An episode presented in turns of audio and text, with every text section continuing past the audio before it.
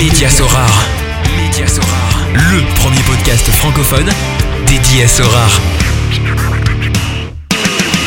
Salut, c'est Mehdi, Magic Mehdi sur Sorar. Très heureux de vous retrouver pour ce nouvel épisode du podcast Média Sorar. Je vous remercie pour votre fidélité, pour les nombreux messages que nous recevons après chaque épisode. Alors, lors de l'émission précédente, j'ai pu accueillir Nico, alias Enel Gallo 56, manager bien connu dans la communauté francophone et spécialiste SO5. Et aujourd'hui, j'ai le plaisir d'accueillir Ivan, alias Piccolo, spécialiste de la K-League coréenne et cofondateur d'une grande communauté francophone fan de l'Asie. Préparez-vous, on va parler de règles très spéciales, service militaire, culture K-pop, kimchi et bien d'autres choses. Salut Ivan Salut Mehdi Super content de t'avoir comme invité aujourd'hui. Bah écoute, moi aussi je suis très content d'être ici. Franchement, ça me fait plaisir de fou. Ça va, pas trop stressé? Franchement, je t'avoue qu'un petit peu. Là en plus, on me met sous pression, donc euh, non, je suis un petit peu stressé, mais ça va aller, je vais me détendre. Ouais, tout à fait. Bon, avant que tu te présentes, je voudrais quand même dire, on s'est rencontrés, je pense, c'était au mois de juin, fin juin, c'est c'est à ce moment-là qu'on est parti à, à Lyon et puis à, à Puy en Velay.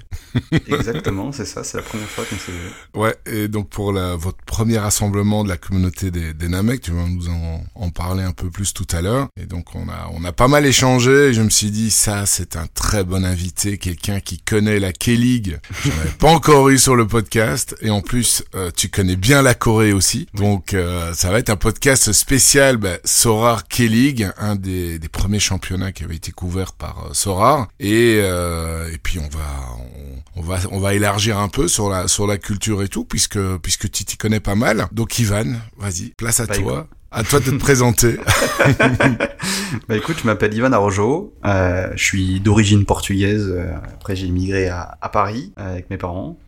Euh, j'ai fêté mes 30 ans là le, le 3 septembre, donc euh, donc voilà, et euh, je suis un des fondateurs de la communauté Namek, pas mal Mhm. de gens commencent à connaître petit à petit. Et puis dans la vie de tous les jours, je suis directeur bureau d'études euh, dans le bâtiment. Donc 30 ans, joyeux anniversaire. Merci, c'est gentil. Ah bel âge, t'es encore très très loin de moi, mais c'est voilà, ça monte tout doucement. Je risque pas de te rattraper. Non, non, non, non, non, c'est vrai. D'origine portugaise. Alors de quelle région? Est-ce que tes parents viennent de la même région Euh, non du tout, j'ai ma mère qui vient de pas loin de Porto et mon père qui est tout du nord du nord du nord à la frontière espagnole euh, proche de Vigo, tout en haut. Ok. Et donc fan de Porto? Euh, pas du tout. Euh, dans ma famille, euh, on est benfiquiste de, de père en fils depuis depuis de longues, Ok. de longues années. Ok. Malgré malgré que Benfica soit quand même vachement plus au sud que que Porto. Ouais. c'est, marrant, mais c'est toujours été toujours été comme ça. Après, je pense que c'est aussi voilà, le, ça, a- ça, a- ça a toujours été comme ça dans ma famille du côté de mon père. Ma mère est pas très football, donc donc voilà, on a pris le papa. Ok. Et donc région parisienne, Paris centre, un peu en dehors? Non, en dehors. Euh, on va dire ouais dans les dans banlieue parisienne, euh, proche de l'Oise, mais pas loin de la ville de Chantilly. Voilà pour ceux qui connaissent. Très joli. Très jolie ville de ville de chevaux. Exactement, c'est ça. Et donc cofondateur ou un des fondateurs de la communauté Namek. Euh, J'avais euh, accueilli, je pense, un des autres euh, cofondateurs euh, guest star, qui était un des derniers invités de la saison précédente. Donc vous vous connaissez depuis longtemps. Comment est-ce que, et- parce que j'avais pas posé la, je pense la, la question à guest star. Comment est-ce que vous êtes connu et d'où vient, voilà, vo- votre idée de créer un groupe assez, euh, je vais dire, je vais pas dire assez secret parce qu'il fait beaucoup de bruit, il est très actif, mais euh, il faut un passe droit pour pouvoir y rentrer. C'est vrai, qu'on limite un petit peu les entrées, mais par rapport à Guess, euh, si tu veux, on était tous les deux sur le Discord Sorar France, qui avait été créé par Torque à l'époque, et euh, il y a une partie qui concerne l'Asie, et on va dire que Guess et moi, on avait un point commun, c'est qu'on on aime aider les autres, aider les managers à entre guillemets progresser, à apprendre plus sur euh, voilà, donner des informations. Et euh, petit à petit, c'est lui qui est venu me parler parce que je suis un petit peu réservé, euh, un peu réservé, pas trop voilà aller vers les gens. Et il est venu me parler, on a, on s'est tout de suite plu, euh, voilà, il y a eu tout de suite euh, une alchimie entre nous deux. Et on en avait un petit peu marre que euh, qu'en fait ça soit toujours les mêmes questions, que les gens soient pas, voilà, ça, soit juste euh, la demande, la demande, la demande. Et il y avait pas peu de partage à part euh, certaines personnes. Et puis un jour, Guest est venu me voir en me disant mais attends, ça serait pas super qu'on crée notre truc euh, juste pour les passionnés d'Asie ou ceux qui ont envie de le devenir, euh, de champion asiatique. Et donc euh, c'est comme ça qu'est né Namek. Ok, super. Et donc aujourd'hui, ce groupe, euh, il existe depuis quoi un, an et demi, deux ans? Deux ans, c'est ça, ouais, tout à fait. Deux ans. Ah oui, quand même. Donc vous avez vite bifurqué quand même. Parce que tu t'es inscrit euh, quoi en février, fin février, je vois. Euh, 23 février 2021. Donc on est au mois de septembre. euh, voilà.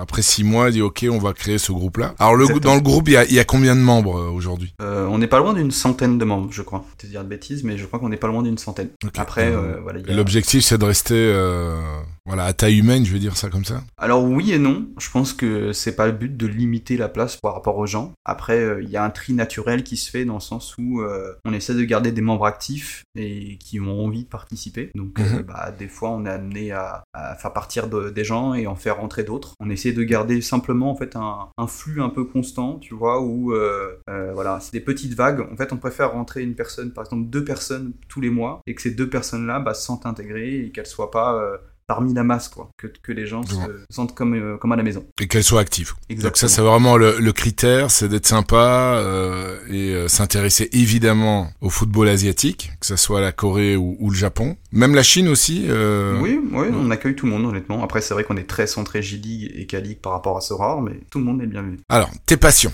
dans la vie, à part Sorar.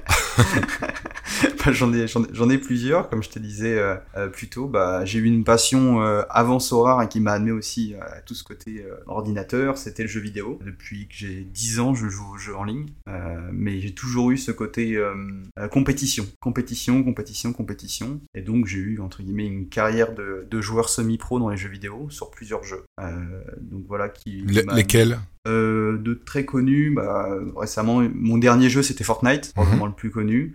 Et après, plus jeune, StarCraft et Counter-Strike. Ok. Et quand tu dis euh, semi-pro, c'est-à-dire tu, tu participais à des, à des tournois, euh, tu streamais quand tu jouais? Alors oui, je streamais quand je jouais Ah ouais. à, à la fin et les dernières années. Et sinon, bah, plus jeune, je dis semi-pro parce que la scène sportive n'était pas encore autant développée que maintenant. C'était pas voilà aussi populaire. Et donc, on va dire que on euh, il y avait que très peu d'élus qui avaient des contrats euh, officiels avec des euh, avec des clubs. Euh, mais sinon, voilà, c'était euh, on était dans une équipe euh, semi-professionnelle et donc on touchait des cash prizes, etc. On participait à des tournois en équipe.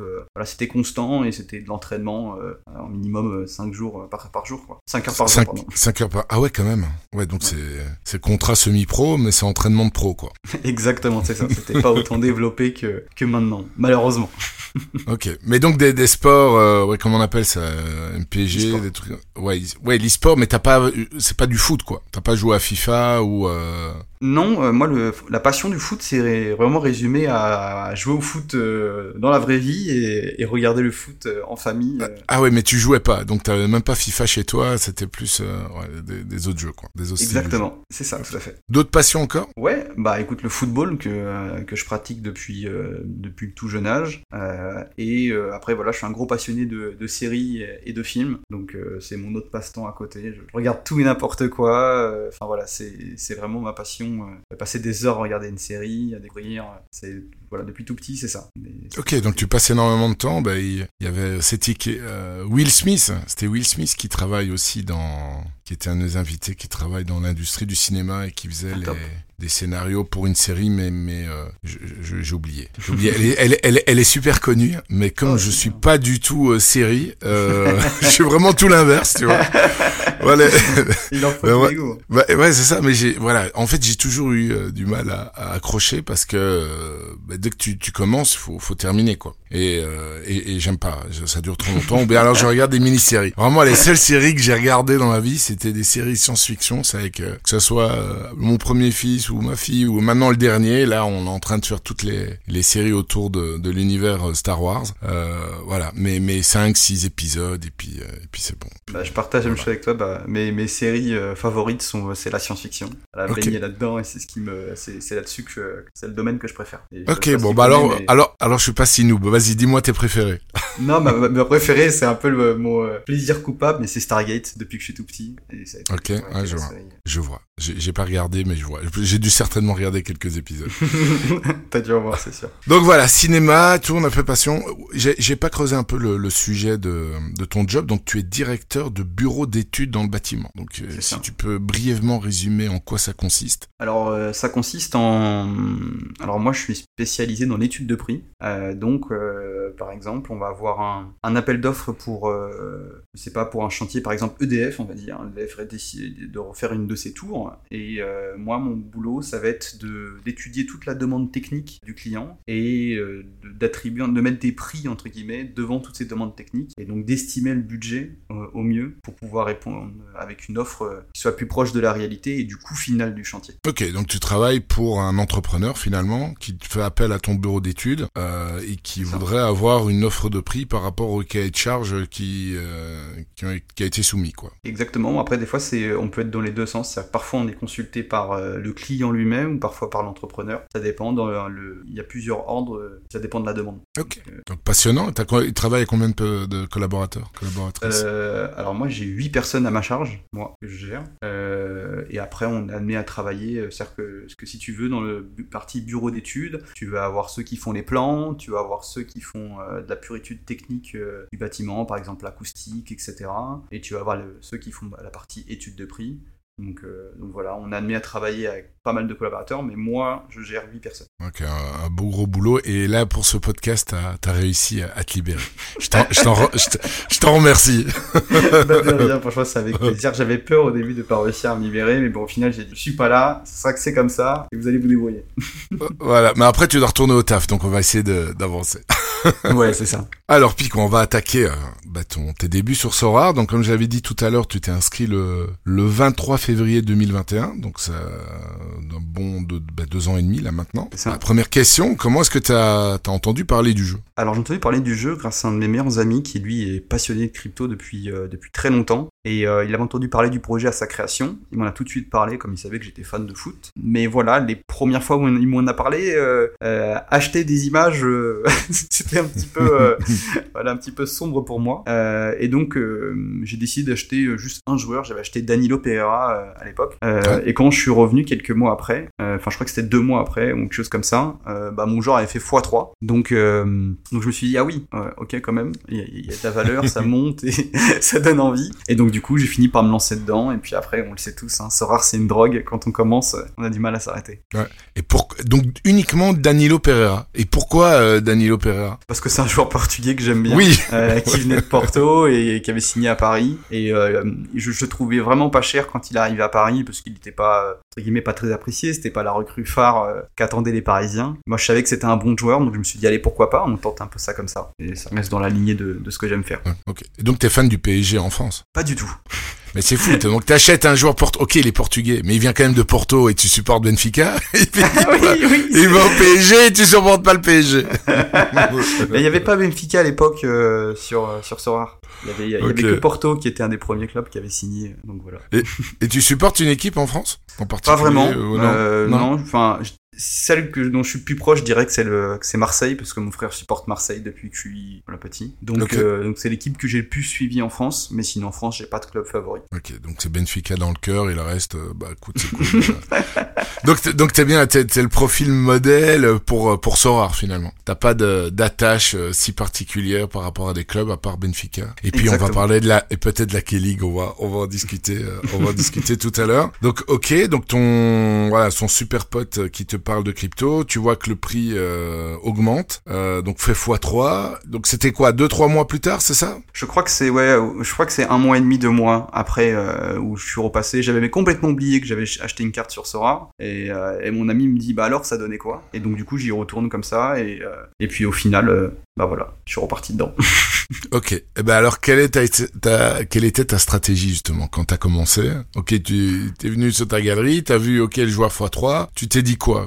Quel, montant je vais mettre? Comment est-ce que je vais me débrouiller? Quel roster je vais construire? Alors j'ai pas euh, pas une approche comme ça quand je démarre. J'ai vraiment vu Sorare comme un jeu et donc je me suis dit en fait que je vais tester déjà euh, comment se passent les achats etc. Tu J'aime bien tester un peu toutes les euh, toutes les ficelles d'un jeu quand je le démarre. Donc j'ai commencé par un peu comme tout le monde par les pa- par viser les paliers, ce qui était la chose la plus rentable. Après euh, une analyse simple, euh, on voyait que les joueurs coréens étaient les moins chers par rapport à leur euh, au scoring. Donc du Mhm. coup euh, je me suis orienté par à- sur ça. ça. En plus déjà je connaissais la Corée et j'avais déjà quelques affinités avec ces avec ces clubs-là. Donc je suis parti dessus naturellement. Mais bon, comme pour plein de gens entre guillemets, le début de Sorar est parsemé d'embûches et d'erreurs. Donc voilà, quand on achète des joueurs, des fois à prix fort, et deux semaines après le prix chute, tout de suite c'est un peu dur à encaisser, mais c'est comme ça qu'on apprend. Donc tu t'es directement dirigé plus par affinité parce que tu avais déjà visité la Corée, on en parlera un peu plus tard aussi. Et donc naturellement tu t'es redirigé vers là parce que tu voyais aussi qu'au niveau rapport qualité-prix, c'était bien mieux d'avoir des joueurs euh, coréens que des joueurs euh, européens. C'est ça, puis ça que les, les, prix au début, comme euh, quand on voyait les prix des joueurs européens, quand Sorar a commencé à exploser, ça faisait peur. Vraiment, on a ouais, avril, mars, avril, c'était juste après leur premier, enfin leur deuxième levée de fonds, première grosse levée de fonds, on va dire avec Griezmann et Piqué, c'était ça. C'est ça. Les, les, prix, les prix, ils avaient fait très très mal. Ouais, donc je comprends, je comprends la démarche.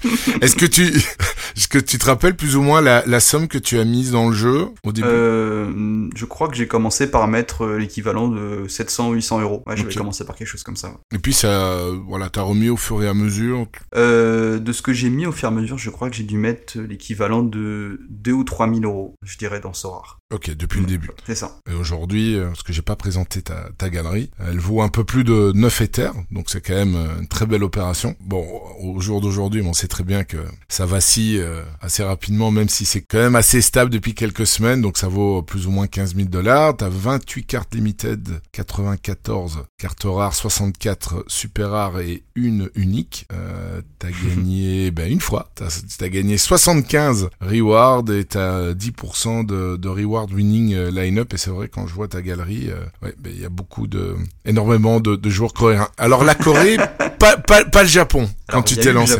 Il y a eu le Japon, il y a toujours un petit peu de Japon. Euh, simplement, euh, j'ai trouvé des gens plus frileux avec les Coréens qu'avec les Japonais. C'est-à-dire qu'ils étaient plus, ils étaient plus enclins euh, à vendre cher leurs joueurs japonais que les Coréens. Et aussi parce que je trouve que alors c'est un peu moins le cas maintenant, mais l'info, les informations étaient plus facilement, euh, on pouvait plus avoir plus facilement sur la G-League que sur la K-League, qui était encore plus sombre pour la plupart des managers. Ouais, ok.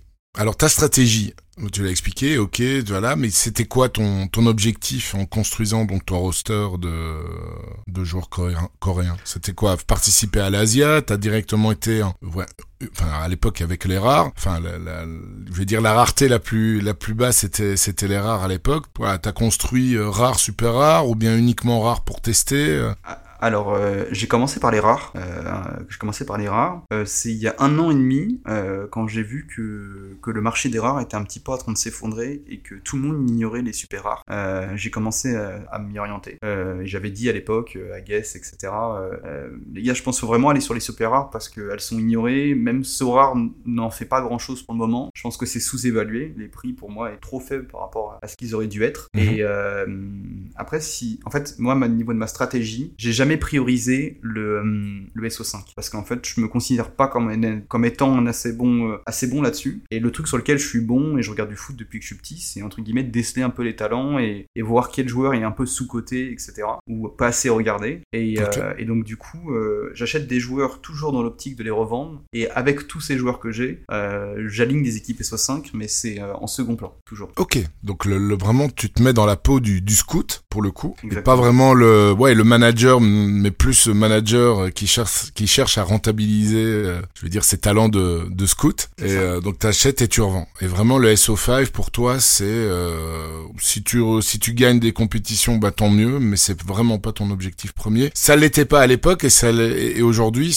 t'as pas changé, ça a pas évolué au fil du temps? Alors il y en a un petit peu maintenant parce que c'est vrai que t'as un peu le plaisir coupable de, de vouloir aligner des bons joueurs dans des compétitions, notamment la, la Champ Asia Super Rare. Euh, voilà, on va dire que je me suis accordé un plaisir coupable à essayer d'aligner des bons dans une compétition, euh, parce que voilà, il fallait aussi du plaisir là-dedans. Donc euh, voilà, je me suis autorisé ça, mais, euh, mais sinon, c'est tout. Bah, je pense que c'est aussi une, des raisons pour laquelle ta, ta galerie vaut autant aujourd'hui. Hein parce que les prix euh, avril-mai, ils étaient quand même fort élevés en 2021. Mhm.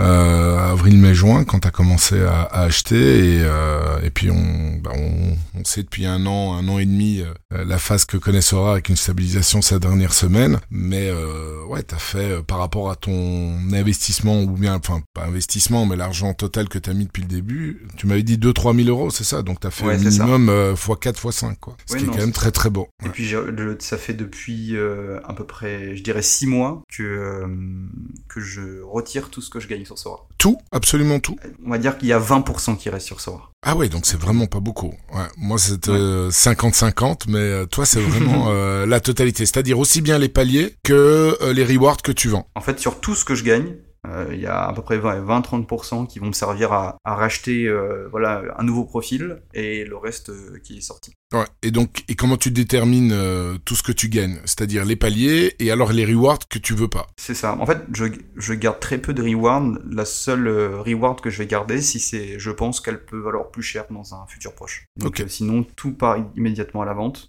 Tout ce que je gagne. Mhm. euh, Et en fait, si tu veux, pour, pour euh, garder mon, mon plaisir, je me suis accordé un, un pool, on va dire, de 10 joueurs que j'ai depuis longtemps, que je dois avoir depuis un an et demi, deux ans. euh, que je garde, voilà, c'est mes petits chouchous, je les vendrai pas, je les garderai, et, euh, et ça me permet d'avoir ma base à moi que j'aime pour garder ce plaisir-là, et à côté euh, de de pas réfléchir et de vendre. Ok. C'est des rares, super rares, tout mélangé. Tu fais pas de Un peu distinction. tout mélangé. Ouais, il n'y a pas de, y a pas de distinction. Tout mélangé. Ok. Et donc cette, la stratégie finalement que tu as adoptée au tout tout début, bah t'as toujours gardé le même cap jusqu'à aujourd'hui. Bah oui, parce que je- honnêtement, je pense que euh, via Sorar, on oublie souvent que c'est du football avant tout et que euh, le fait de regarder des matchs, je passe énormément de temps. Je regarde tous les matchs de, de Corée et un peu de J-League quand j'ai le temps, mais c'est vraiment le, le, le, plus qu'il y a déjà trop de matchs à regarder. Et je trouve qu'en regardant, je trouve qu'en regardant des matchs, bah en fait, on peut, on peut voir des joueurs qui sont en méforme. Mhm. qui, euh, Il y a plein de choses qui se regardent, qui se voient en regardant de- du, vraiment du foot. Et, euh, et je pense que des fois, ça met un petit peu de temps, mais le foot finit par parler et même sur Sora. Ok. Donc tu regardes. Attends, euh, je répète. Hein, tu regardes tous les matchs de K-League? Tous les matchs, absolument tous. depuis depuis combien de temps depuis, euh, bah, depuis euh, deux ans pratiquement. Depuis deux ans. ouais. À chaque journée, tu regardes tous les matchs complets. Donc pas ça. les résumés, tu les regardes entièrement. Je regarde entièrement tous les matchs. Si j'ai pas le Oh. temps de le regarder, euh, ou si deux matchs se superposent, je vais regarder le, re- le replay euh, pendant ma pause midi par exemple. Ah ouais, mais vraiment pas en accéléré, pas les voilà les Non, meilleurs non, non. euh, tout. Ah, c'est incroyable. C'est- je crois que c'est- je crois que c'est la première fois que j'ai un invité qui me dit qu'il regarde tous les matchs sans exception d'un d'un championnat particulier. Mais en plus la Corée, c'est incroyable. Bah, après, il y a, voilà, y a que, y a que 12 ou 13 équipes, donc bon, euh, c'est- voilà, c'est, c'est moins que si je devais regarder tous les matchs de Ligue 1, mais euh, ça fait du temps quand même. Eh ben c'est fou. Eh ben écoute, bravo. Hein. Franchement, c'est euh, donc tu connais finalement tous les joueurs. euh, Ouais, bah ouais, je pense que je connais tous les joueurs de quasiment toutes les équipes. Après, euh, voilà, tous les noms, c'est difficile de tout retenir. Ils sont parfois compliqués, mais en tout cas, euh, si on parle euh, du visage, je connais tous les joueurs. Et euh, à côté de ça, tu t'es pas du tout parieur, rien du tout, non? Non, non, non, du tout, pas du tout par ailleurs. J'ai jamais Même sur été- même sur la même sur la Corée quoi. Bah, alors, alors, je pense que je devrais, parce que beaucoup le font, il y a beaucoup de cotes intéressantes apparemment sur les matchs de Corée. Donc je devrais, je pense. Mais, euh, mais y a la part de risque et le côté addiction, ils me font un petit peu peur. Ouais, moi je suis pas. Moi j'ai aussi eu quelques quelques potes managers qui m'ont dit mais dis bah, tiens là tu savais que enfin tu savais. On sait rien, on sait rien. On pense que on prédit Oui. que plus ou moins ça va aller, ça va pas scorer, là ça va faire clean sheet. Il dit mais à chaque fois c'est bon. Et c'est vrai que ouais, il faudrait parallèle, mais, mais je suis un peu comme toi. Mais- Donc euh, non, je, je ne touche pas à ça. Il y a- et ce rare ça prend déjà assez de temps comme ça, je trouve. C'est ça, exactement. Puis il y a le côté frustration que j'aime pas aussi, tu vois, dans le pari. D'être trop frustré, de ça, ça te pourrit ta journée d'avoir perdu un pari euh, sur un truc qui s'est passé à la 96e. Je trouve que c'est déjà dur d'encaisser des fois des, les pas de clean sheet. pas de clean sheet, exactement. Donc, euh, donc si je devais rajouter les paris là-dessus, euh, je pense que je serais en dépression. Ouais, non, non, je comprends. Et donc, quelles sont les catégories, enfin les, les, ouais, les championnats dans lesquels tu participes? Donc, Asia Alors, Rare, Asia Rare Pro? Euh, la 220 super rare, la 220 rare, la 240 super rare et la 240 rare. Ah ouais, c'est tout. Donc, tu, Ouais. tu mets pas d'équipe en Asia? Euh, si, excusez-moi, ouais, excuse-moi. Asia et Asia euh, Pro aussi. Et Asia Super Rare, non? Si, Asia Super Rare, ouais, c'est ça. Asia Super Rare, 200... enfin en gros toutes les compètes 240, euh, euh, Ouais. là, la 220 et la 240 rare, super rare, et, les- Ouais. et tous les championnats asiatiques. Ok, sauf la, la unique. t'as été une carte unique. C'est ça, que j'ai récupéré récemment. Ouais, Kisung Yang, c'est pas mal ça. Bah pour en le espérant qui, ouais ouais, j'ai vu, j'ai vu 0 015, c'est ça? Ouais, c'est top. Je l'avais gagné lui, euh, je crois. Bon, bah, tu vas en parler parce que moi j'y connais rien. Non non non. non, non, mais... non non récemment récemment non non récemment. Mais j'avais vu aussi sa super rare était pas chère. Je me dis mais il a quand même 34 ans, est-ce qu'il va encore jouer Mais bon si tu l'as acheté, je présume que oui, t'as dû tomber sur. Un... moi en tout cas je pense que oui. Euh, effectivement je pense que je pense qu'il va continuer, euh, qu'il va continuer à jouer euh, l'année prochaine. Et en plus de ça, euh, en fait c'était le côté euh, j'aime bien l'idée d'avoir enfin je voulais une unique pour jouer la champion euh, super rare à fond donc euh, donc voilà et en plus c'est une carte que j'aime bien et c'est mon club préféré en, en Corée c'est le FC Séoul donc euh, je me suis dit allez on fonce Très bien. Bon, on va terminer cette petite partie là, cette rubrique. Bah, tes objectifs euh, futurs. bah je dirais que c'est le passage en unique, je pense qu'il faut le faire rapidement. Euh, J'ai l'impression que les super rares deviennent les rares d'hier, euh, petit à petit. Et Mhm. euh, j'aime bien avoir toujours un, un coup d'avance, d'être toujours euh, un peu devant. Donc euh, là maintenant, ça va être euh, de viser les uniques petit à petit. Et quoi Et alors tu tu comptes quoi? Tu comptes vendre ou euh... Non, enfin, je compte vendre ce que j'ai à vendre et, euh, et là juste euh, au lieu de trop réinvestir dans dans les achats reventes, je vais voilà continuer à emmagasiner un peu de TH pour la saison prochaine passer en Ok, pour te positionner sur les enchères de joueurs uniques, euh, bah, évidemment coréens. exactement, c'est ça, coréen. ouais. Et quoi, ton objectif, c'est de construire ton pool pendant le- l'off-season, en fonction des, des enchères qui ont, ou bien d'avoir assez d'éther et, te, et enchérir sous les, les nouvelles cartes qui sortiront la saison prochaine Euh, c'est un peu de tout, je dirais. En fait, si tu veux, la, nous, enfin pour moi, l'off-season, en tout cas, c'est un, moment de gros travail acharné parce Ouais. que euh, pendant les mercatos en Corée, on va dire, j'ai souvent réussi à avoir les informations voilà, très tôt. Et ce qui me permet de faire beaucoup de, beaucoup de plus-value sur euh, des gardiens, sur plein de joueurs, etc.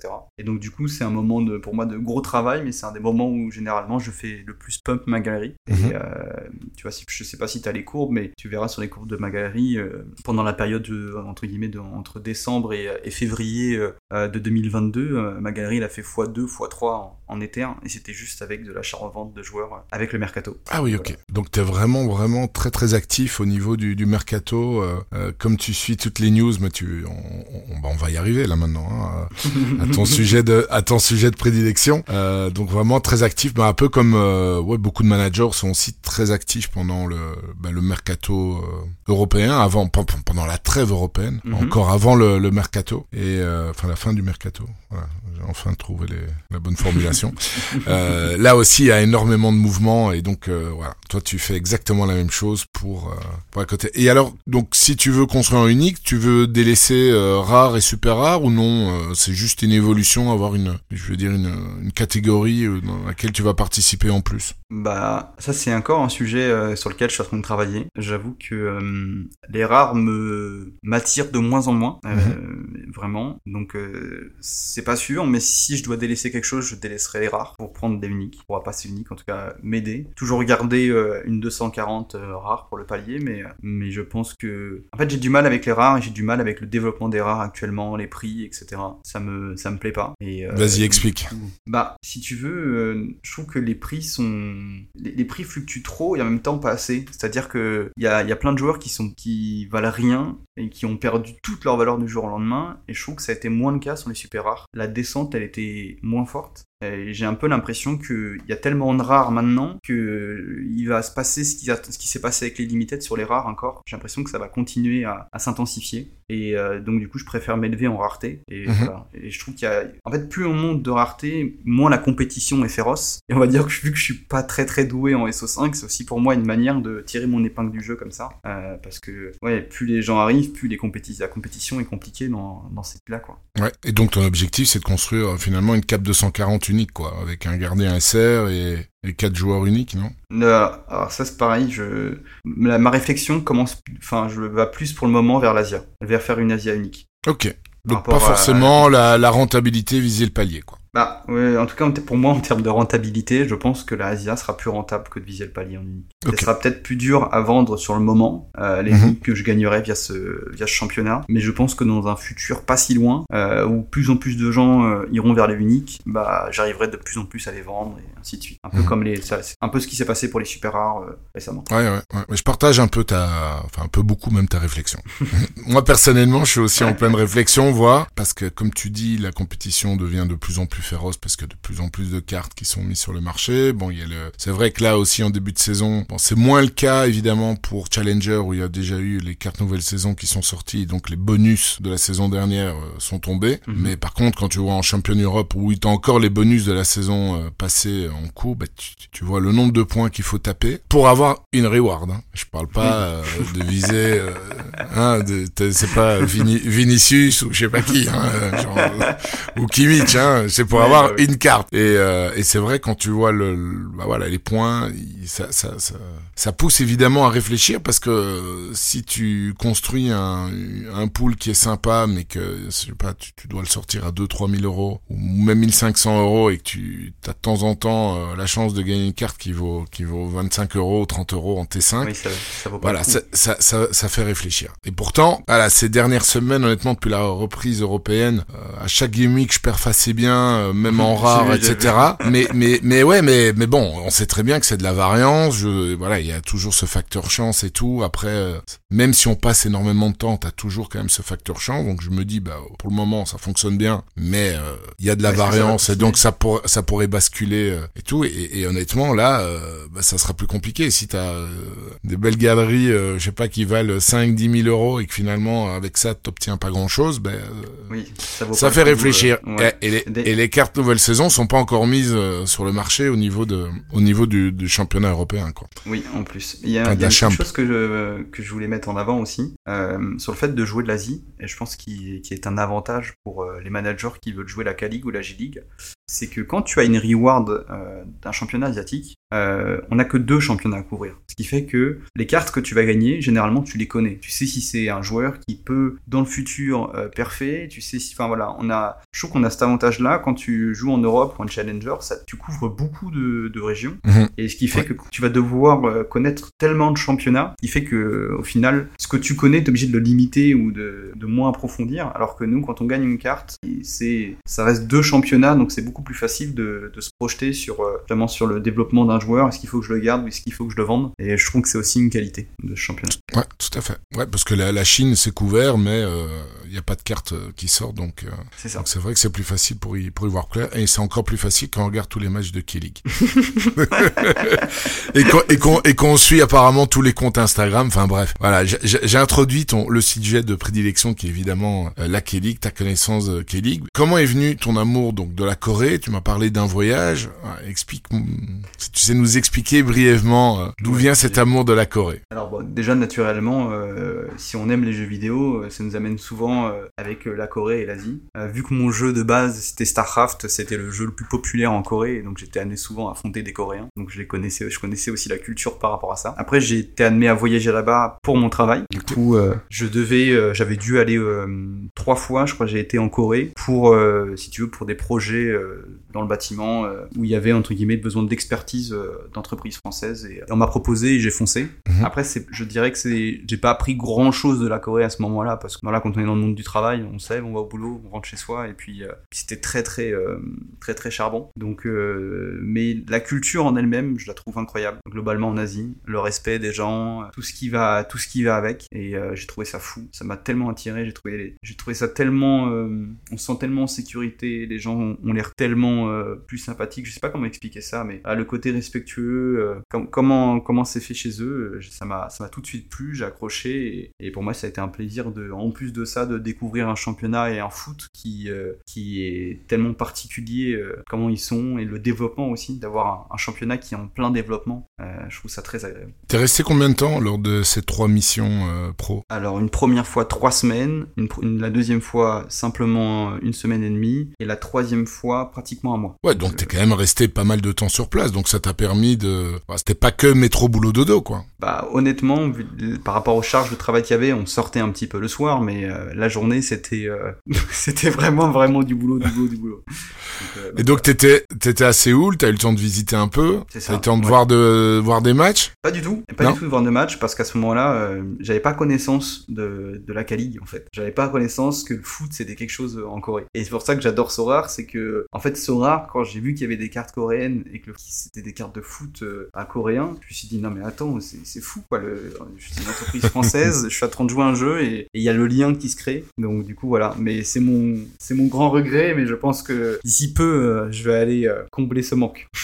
ouais, donc t'es plus retourné, euh, t'es plus retourné là-bas en dehors de, de tes missions pro, quoi. Non, du tout, pas encore. Donc c'est un objectif. Ouais, c'est pas encore. Donc t'as as, l'air quand même fort déter déterminé là.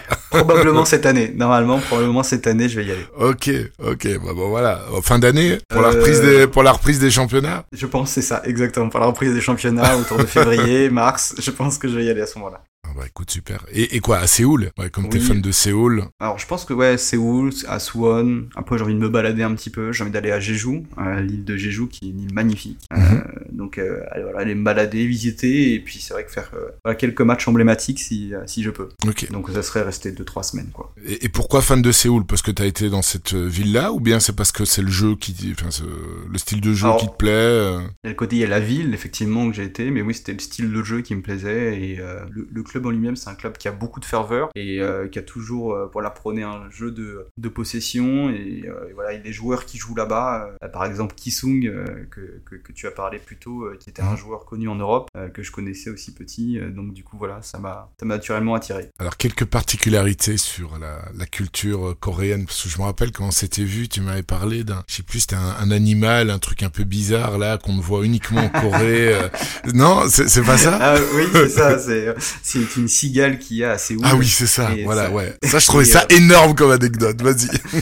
Euh, bah, du coup, en fait, il y a des cigales à Séoul et pendant, euh, pendant la période de reproduction, les cigales émettent un son. Et en fait, il y a tellement de bruit dans la ville de Séoul que, euh, bah, en fait, les, les, les cigales ont été obligées d'augmenter la puissance de leur chant et elles sont énormes. C'est-à-dire que, enfin, si vous prenez un poteau stop par exemple, elles font la largeur d'un poteau, vraiment.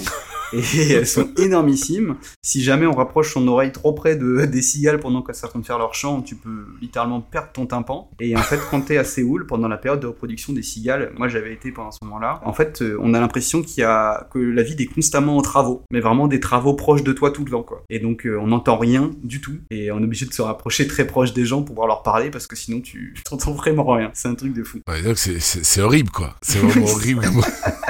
c'est un peu horrible. Non mais c'est vrai, c'est horrible. Et quand on te montre euh, pour la première fois que c'est la bestiole qui est là-bas, qui fait ce bruit-là, tu te dis quoi?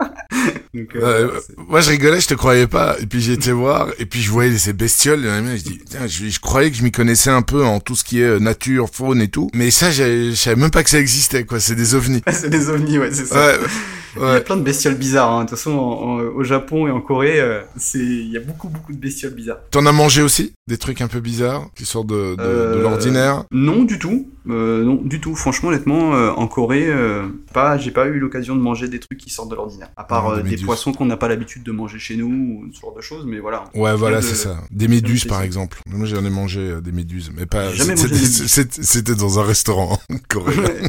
c'est bon? Ouais, franchement, c'est vraiment bon. C'était des sushis au- à la méduse. Voilà. D'accord, C'est- ok, c'est- top. mais à mon avis, c'est une sorte de méduse bien particulière. Enfin, je pense. oui, Euh, ou bien, ou bien, il faut le découper d'une manière aussi particulière. C'est comme le, le fameux poisson. J'ai complètement oublié le nom, mais euh, tu vois le le, le Oui, poisson. le poisson. euh, le Japon, poisson euh, mortel là, ouais. Si tu le coupes pas bien, euh, bah euh, voilà, pas de bol. Tes clients, tu vas, tu vas au resto pour te divertir, mais tu, tu rentres entre quatre planches.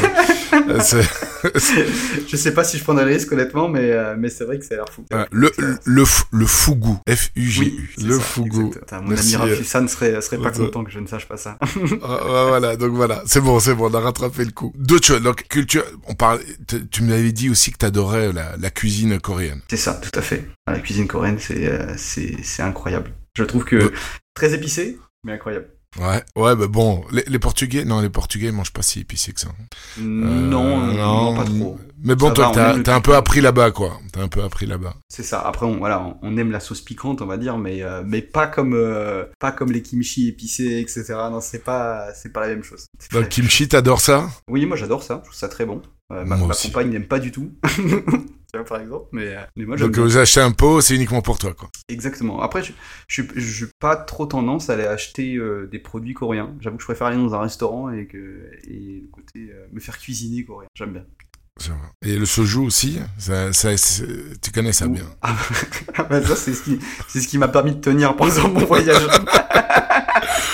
Alors, pour nos éditeurs qui ne connaissent pas, qu'est-ce que le soju? Alors, euh, alors, je, je pourrais pas te dire totalement. Je sais que c'est un alcool de riz. Ouais. C'est un alcool de riz euh, Ouais. qui se fait de plusieurs parfums. Euh, Enfin voilà, qui est, qui est parfumé de plusieurs manières. Mais, mais après, la connaissance là-dessus, j'avoue qu'à part le boire, je sais pas trop. Mais bon, c'est, c'est, c'est de la- ouais, c'est un peu l'équivalent. Enfin, non, je, peut-être pour ceux qui s'y connaissent, ils vont dire, mais enfin, qu'est-ce que tu racontes comme connerie Mais c'est de la colle de riz, un peu comme le saké, quoi. un peu comme le saké. que- Mais je dirais, je crois que c'est plus fort que le saké, hein, pour moi, de Ouais. souvenir.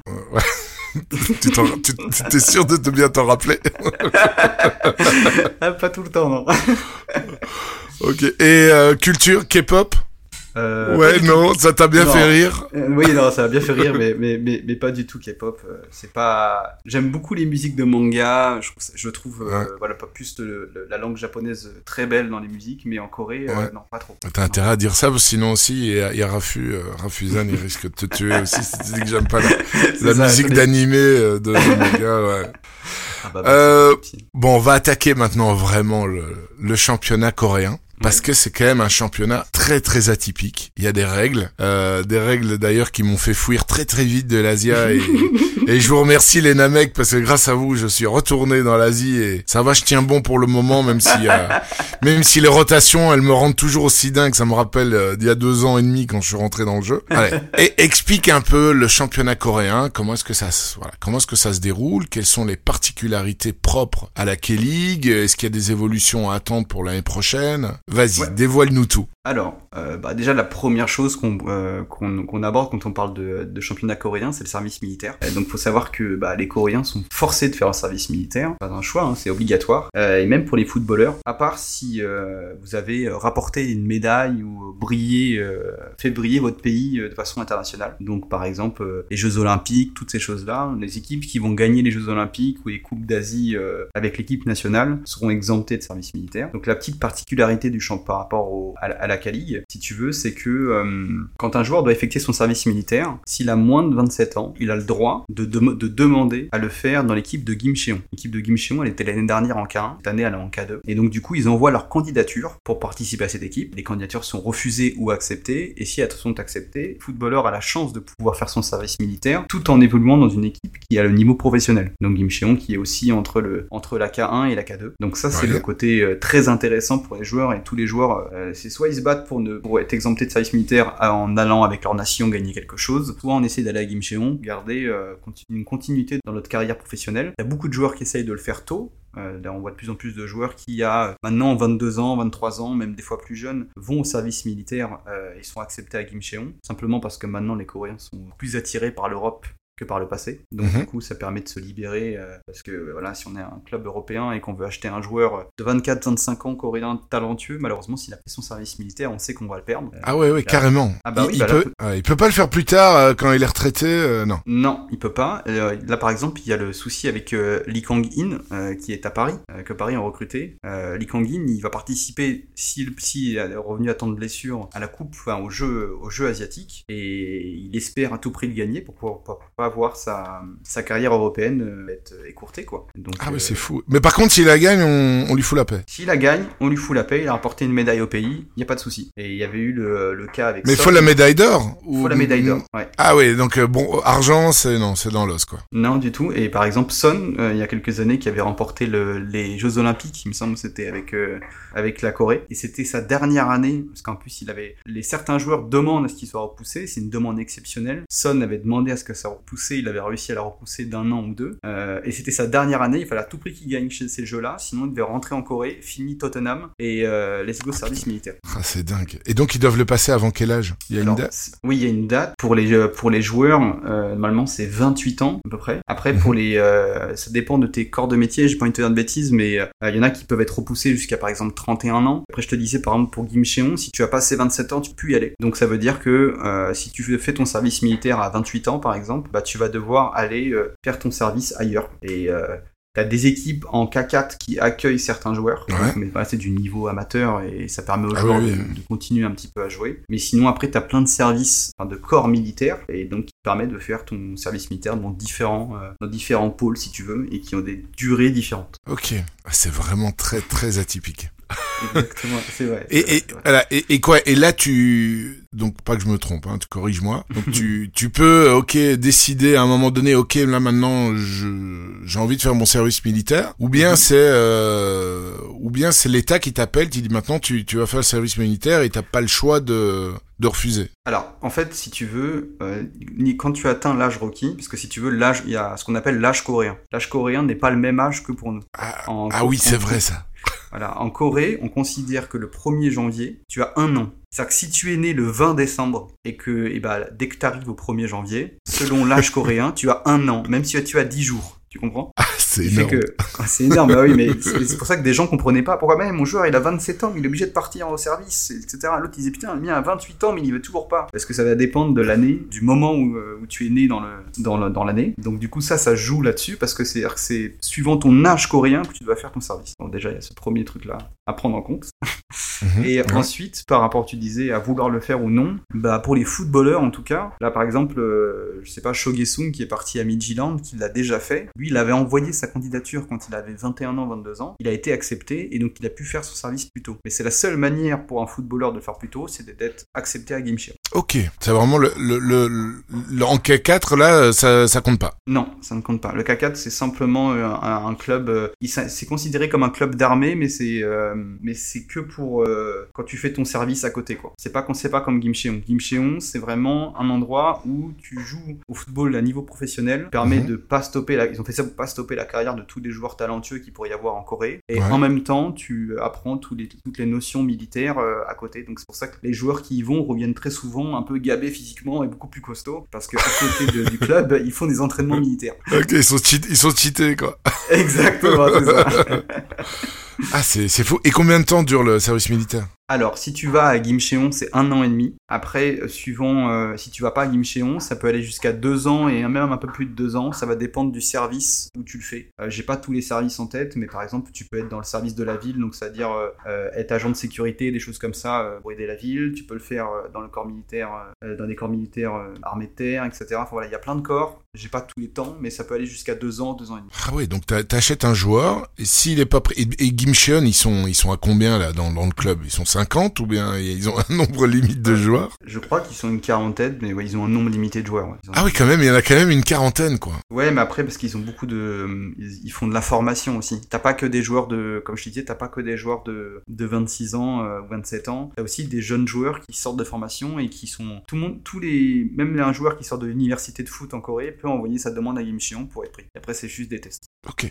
Ah ouais, c'est vraiment très... Et par contre, t'as un autre joueur qui est pas accepté. Donc il y avait... euh, moi, je me rappelle, j'avais acheté un joueur qui est assez connu là, euh, Anne Raché, ou... euh, tu vois qui- Hmm. de qui je veux parler Euh, oui. Ashanrai, exactement. Donc je l'avais acheté au tout tout début, mais ça remonte à plus de deux ans et demi. Et puis euh, c'était un des gouttes du jeu.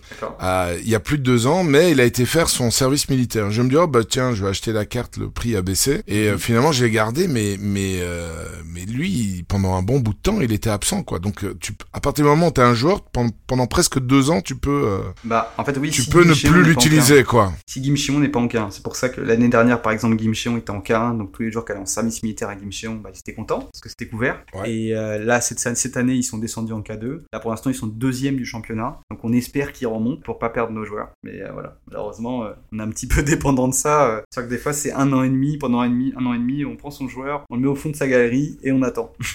On attend qu'il revienne quoi. Ah, c'est fou. Exactement. Bon, ça, c'est une sacrée particularité. Est-ce que... Oui, il y en a d'autres. La U23. Explique-moi un peu cette, euh, cette règle. U23 ou U22 euh, je- je- Alors c'est U22 et euh, pour promouvoir euh, la jeunesse coréenne entre guillemets et que le championnat reste voilà puisse développer ses joueurs. En qualique on a le droit à 5 changements, d'accord, maximum. Si tu n'as pas de joueurs de, de U22 sur le terrain, tu en as le droit qu'à 3, 3 changements. Si jamais tu démarres avec un joueur U22 sur le terrain, tu as le droit à 4 changements. Et si tu voudrais effectu- effectuer ton cinquième changement, il faudra qu'un autre U22 rentre sur le terrain. Et si au démarrage du match, euh, dans ton 11, tu as deux U22, tu as le droit directement à 5 changements. Ok. Je sais pas si, je sais pas si j'étais très clair, mais euh, c'est un peu... euh, Ah Ouais, c'est, pas logique, mais c'est, compréhensible.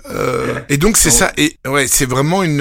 Et, et- et- mais l'obligation, obligation, c'est quoi? C'est un U22. Euh, l'obligation, obligation, c'est. En fait, il n'y a pas d'obligation, obligation. Pas. euh, que Ah, t'es pas les- obligé quand même. Voilà, c'est ça. Il y a des fois, il y a des- il n'y a, pas de U22 sur le terrain, mais euh, il y, a, il y a un U22 qui va rentrer en cours de match pour pouvoir aller chercher les, euh, les changements supplémentaires. Ok. C'est pas très bien vu non plus. C'est pas très Donc, bien. donc, Ouais. donc, récap, il y en a deux. Donc, si t'as pas du 22, c'est deux changements, c'est ça? Trois changements. Ah, trois changements. S'il y a un U22 qui monte sur le terrain, ça reste toujours trois changements parce que t'as fait monter un U22. En fait, si tu à chaque fois que tu fais rentrer un U22, si tu veux, tu gagnes un changement. Ouais, c'est ça. C'est- Voilà. Voilà. Sauf si tu démarres avec les deux dès le début, tu as directement tes cinq changements, et c'est pour ça que ne soyez pas surpris si vous voyez des joueurs sortir à la dixième, quinzième Mais minute oui, du match. c'est ça. Ouais. Bah, c'est juste le, le U22 qui se fait remplacer pour pouvoir récupérer les changements et avoir un joueur qui rentre simplement pour 75 minutes. Donc voilà. Ouais, c'est fou. Moi, au- début, je regardais ça puis je me dis, mais pourquoi il fait jouer 15 minutes, 20 minutes? C'est quoi, c'est quoi l'intérêt? C'est quoi l'intérêt Le pauvre, quoi? Ouais, bah, Écoute, tu vas jouer, mais c'est pour plus tard. Ah ouais, c'est vraiment pas. Et donc, tu dis que c'est quand même sujet à, à discussion, euh, sujet à débat en Corée ou pas trop? Alors oui, euh, ça, ça, ça débat beaucoup de ça en Corée parce que t'as euh, beaucoup de joueurs, par exemple Lee Sung-woo qui est un joueur qui a effectué sa formation à Barcelone et qui joue actuellement à Suwon FC, avait même fait un, un, un tweet public en disant, euh, en critiquant cette règle de U22 parce que c'est vrai que c'est dur pour les joueurs de rentrer dans, en cours de match, voilà, à la 15e minute et de se mettre dedans directement. T'as beaucoup de joueurs qui trouvent que c'est se tirer une balle dans le pied pour les matchs. T'en as d'autres qui veulent garder ça pour euh, continuer à promouvoir les jeunes. C'est ouais, sujet à beaucoup de débats en Corée. Donc euh, je, pense que la règle évoluera dans les prochaines années. Mais, euh, mais oui, ça reste, ça reste quelque chose qui fait débat parce que c'est voilà, très unique à la Corée et beaucoup de joueurs qui ont coréens qui ont eu des expériences internationales trouvent que ça n'aide pas au développement de la qualité. Des jeunes, ouais. C'est une mesure mise en place pour favoriser les, les jeunes, mais en fait, euh, non, pas, pas tant que ça. Quoi. Il y a plein de petites euh, petites choses comme ça, tu sais, en Corée. euh, pas beaucoup de gens savent, mais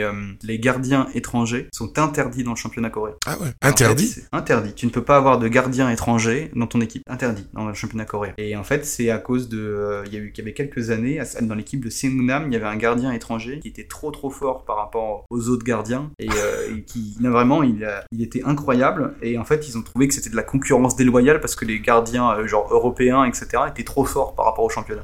C'est Oui, énorme. oui, c'est fou. Hein. Non, mais c'est il y a des règles comme ça qui sont euh, assez Mais par contre, d'avoir euh, Chesinha pendant X années à son attaque, c'est pas cheat, ça. Il, est, il, est, il est pas trop fort pour les gardiens et pour les défenses d'en Ah, face. tu, tu m'étonnes, c'est vrai qu'avoir Cécilia dans son équipe, c'est incroyable. C'est la belle histoire en plus. Oui, parce qu'honnêtement, c'est pas beau avoir joué. Hein. Maintenant que je, je l'ai, je regarde des matchs de Daegu quand même. Maintenant, je comprends qu'il y a quand même beaucoup de beaucoup de membres de votre communauté là qui disent oh, Daegu c'est moche à avoir joué. Je confirme, c'est pas c'est pas c'est Ah, pas très pas Honnêtement, il y a, il y, a, il y a 10 défenseurs et il y a un joueur, quoi. Il y a un joueur qui fait tout le reste. C'est incroyable. Cette équipe est Euh, ouais, j'aime bien le petit jeune moi quand même euh, Park Sejin là qui qui qui est titu depuis deux trois matchs. Je le trouve oui, pas mal. c'est- c'est Mais- un super jeune. Mais bon, la mauvaise nouvelle là, c'est que bientôt je devrais pouvoir m'en, je devrais devoir m'en m'en séparer vu qu'il a 18 ans. Voilà, pendant pendant deux ans, euh, ou en espérant qu'il tombe à Gincheon euh, d'ici quelques temps et qu'ils seront en, en K-League euh, 1. Oui, mais t'as le temps. Tu as le temps quand même. Ça va, à Ouais. 18 ans. Ouais, ça, normalement. Ouais. Alors d'autres particularités. Donc les gardiens étrangers interdits et c'est pour ça d'un côté qu'il y a autant de turnover de gardiens dans le championnat coréen. C'est un truc de fou quand même. Alors oui, c'est vrai qu'il y, a- beaucoup de turnover dans le championnat coréen. C'est-à-dire que c'est un, un poste qui, contrairement euh, à, à nous en Europe, euh, il est beaucoup mis en concurrence. Enfin, ils croient pas trop en, la pérennité. Enfin voilà, d'avoir un d'avoir un gardien, d'être toujours titulaire, il va prendre de la confiance, il va devenir meilleur. Eux, c'est tu fais pas des bonnes performances, l'autre est meilleur que toi à l'entraînement, on va lui donner sa chance. Toujours été comme ça en Corée. Après, c'est aussi un pays qui crée des bons gardiens. Et honnêtement, on n'a qu'à le voir par exemple en J-League. Les gardiens coréens s'exportent très bien en J-League parce qu'ils ont un très bon niveau. Donc ça, je pense qu'honnêtement, c'était c'est une des bonnes choses que la Corée a mis en place, enfin que les coachs coréens ont mis en place, parce qu'il y a beaucoup de bons gardiens, je trouve, qui sortent de Corée. Et que je pense même que dans le futur, ça sera un des postes sur lesquels les Européens viendront se pencher en Corée. Ok. A- Donc tu trouves qu'il y a vraiment du bon travail qui est fait et, et euh, de manière un peu ironique, le meilleur gardien coréen joue au Japon. Exactement, aussi. Park Il-joo, ouais.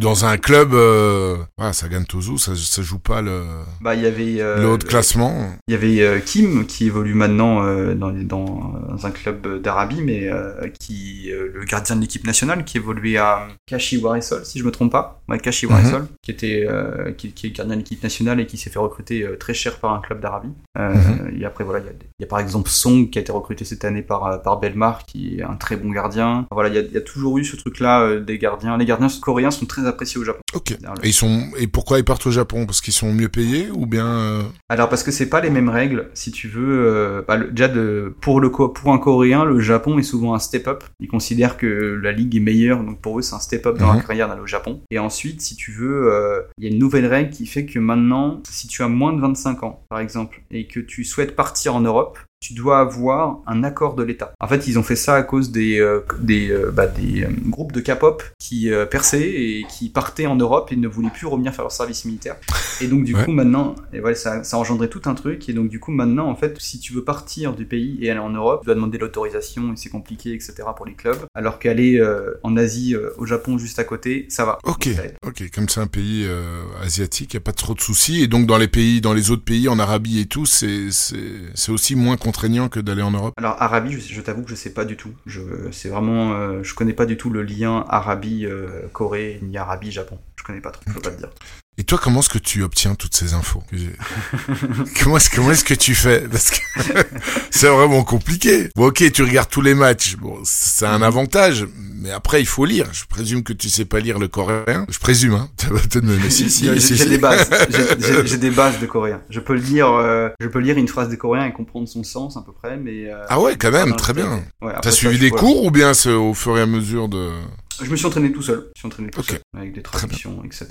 À, apprendre ouais, les signes un petit peu. Génial, Euh, super passion. Ouais, de fou, mais c'est très compliqué. Mais non, mais c'est non, mais c'est vrai, mais c'est c'est vraiment la passion qui t'amène à faire ça. Je trouve ça génial, quoi. Ouais, c'est ça. Et, euh, et après, ouais, je lis beaucoup. Je passe beaucoup de temps sur les forums coréens. Euh, Il y a un très bon site aussi qui s'appelle Lucarne Opposé. qui propose Oui. des super articles sur la J-League, la K-League, etc. Sur plein de championnats. Qui nous donnent plein d'infos. Et après, ouais, c'est de la fouille, c'est de la curiosité, je dirais. Après, euh, en fait, je trouve que ça c'est beau avec Sora aussi, c'est que on subit des choses et euh, il y a des matchs ou etc. Et euh, du coup, moi j'ai envie, j'ai toujours envie de comprendre bah, pourquoi, pourquoi mon joueur ne joue pas, pourquoi, qu'est-ce qui s'est passé. Et donc du coup, euh, je, voilà, je vais à fond dans le sujet et, euh, et j'essaie de me documenter après via internet. Et, et quoi Et comment tu fais? Voilà, tu sais, Bah- le joueur n'a pas joué, tu vas chercher, tu vas chercher où? C'est ok, Internet, c'est vaste, mais tu Bah non, vas mais où? Bah, par exemple, il y a, Femco qui est un des, forums coréens euh, les plus populaires. euh, il, y a plein plein de choses qui se disent, tout et n'importe quoi, mais il y a une partie qui concerne le foot. Euh, moi, je conseille beaucoup aux gens d'utiliser, bah, alors c'est bête, la traduction, mais la traduction en anglais et pas en français pour chercher des choses en coréen. Parce que la traduction coréen-français n'existe pas. En fait, si vous faites une traduction du coréen au français, ça va d'abord faire du coréen à l'anglais, puis de l'anglais au français. Donc forcément, il y a Ouais, beaucoup de, de notions qui vont se perdre. Et puis, Mhm. euh, et puis voilà, après, c'est euh, honnêtement, c'est on trouve plein de choses sur Internet et pareil, les, euh, les clubs de fans, etc. Voilà, de par exemple, bah, je- comme je me suis intéressé à Séoul, j'ai réussi à trouver le site de, des fans de Séoul. Et puis après, voilà, on est sur leur forum. Alors pour la petite anecdote, si tu veux une, si tu veux une anecdote drôle, euh, pour t'inscrire sur un site coréen, il te faut à tout prix une adresse coréenne. Tu n'as pas le droit de, de- Une adresse postale ou une adresse mail? Une adresse, une adresse mail, alors une mail déjà, parce qu'il te faut une adresse mail par exemple, je crois que c'est euh, Naver, euh, il te faut une adresse mail de type coréenne, là j'ai plus le nom en. Ah oui, quand même. Ok. Il y a, ouais, je crois que c'est Naver, donc il faut un, un- un groupe coréen, et il te faut une adresse, pour certains sites, il te faut une adresse postale coréenne, d'accord? Et pour la petite triche en fait, du coup, euh, j'ai triché en cherchant euh, soit une ambassade, soit des rues comme ça qui peuvent euh, être liées à un pays asiatique ou, ou coréen, mais française, du coup, et en envoyant un mail pour leur donner ma carte d'ident- carte d'identité française, leur disant que je ne pouvais pas donner, donner une adresse euh, coréenne parce que soit j'habitais à l'ambassade ou des trucs comme ça. Et permis d'avoir accès à, à des sites. Mais non. Ah ouais, c'est incroyable. Ah, t'as- t'es allé jusque là, quoi. Oui, Envoyer oui, ta carte d'identité, dis voilà, euh, je suis dans l'ambassade, euh, je suis diplomate, j'ai pas d'adresse coréenne. Exactement. Et ça marchait. Et ça a marché. Ok. petite anecdote. Ah ouais, ouais, mais de- Mais donc, s'il y a des autres managers qui veulent faire la même chose, bah, bonne chance quand même. Hein. Ils vont se dire, et vont se dire, mais c'est quoi tous ces gens là? Il y en a 150 qui demandent de s'inscrire en même temps. Ils sont tous à l'ambassade française. Allez, ça va commencer à gueuler. ouais, c'est ça. La petite anecdote. Ah ouais, vraiment très sympa. Et, euh, et apparemment, d'après ce que ce que j'ai pu lire euh, un peu partout sur sur Twitter, tu es tu es à l'affût, tu es à l'affût de, des fans de, des joueurs coréens de leur compte Instagram. Je sais où tu veux revenir. Je sais où tu veux revenir. Obtenir des infos. bah oui, exactement. Non mais c'est vrai, t'es es vraiment abonné à, à, tout plein de pages, aussi bien aux pages des, des joueurs que de leur entourage. Tu serais pas le seul, hein. J'ai entendu pas mal de, de, managers qui font la même chose sur des championnats spécifiques, donc ça ferait juste euh, un équivalent euh, pour la Corée, quoi.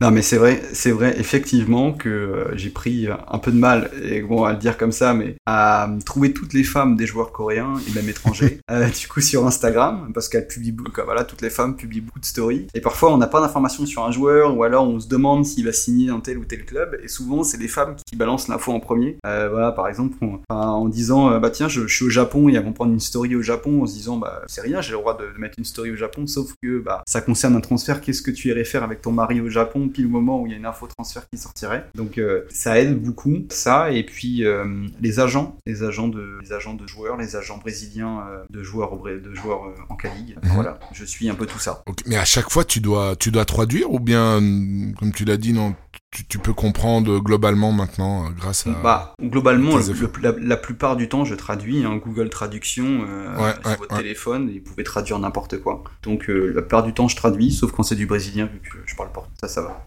Ouais, ça, ça facilite les choses, effectivement. Exactement. Alors, d'autres particularités, parce que je pense pas qu'on est arrivé au bout de la liste. Là. On n'est pas arrivé au bout de la liste. Je vais te la faire courte comme ça pour avancer, mais si tu veux, la quantité maximum d'étrangers dans le 11 d'une équipe coréenne euh, ça va être mhm. trois étrangers hors Asie maximum et un étranger. Il y a un slot pour un joueur étranger qui vient d'Asie. Donc par exemple un Australien, ça passe. Par exemple pour Grant à ça marche. Mhm. Euh, voilà. Et donc, du coup, ça, c'est le maximum dans le 11 coréen. Si on veut faire rentrer un autre étranger, il faut en sortir. Mais donc dans le 11. Mais dans, mais il n'y a pas une limite par rapport au, roster euh, global? Limite par rapport au roster global, je crois que c'est 5 ou 6 étrangers. Il y a une limite, mais j'ai pas le chiffre en tête, mais il y a une limite. Ok.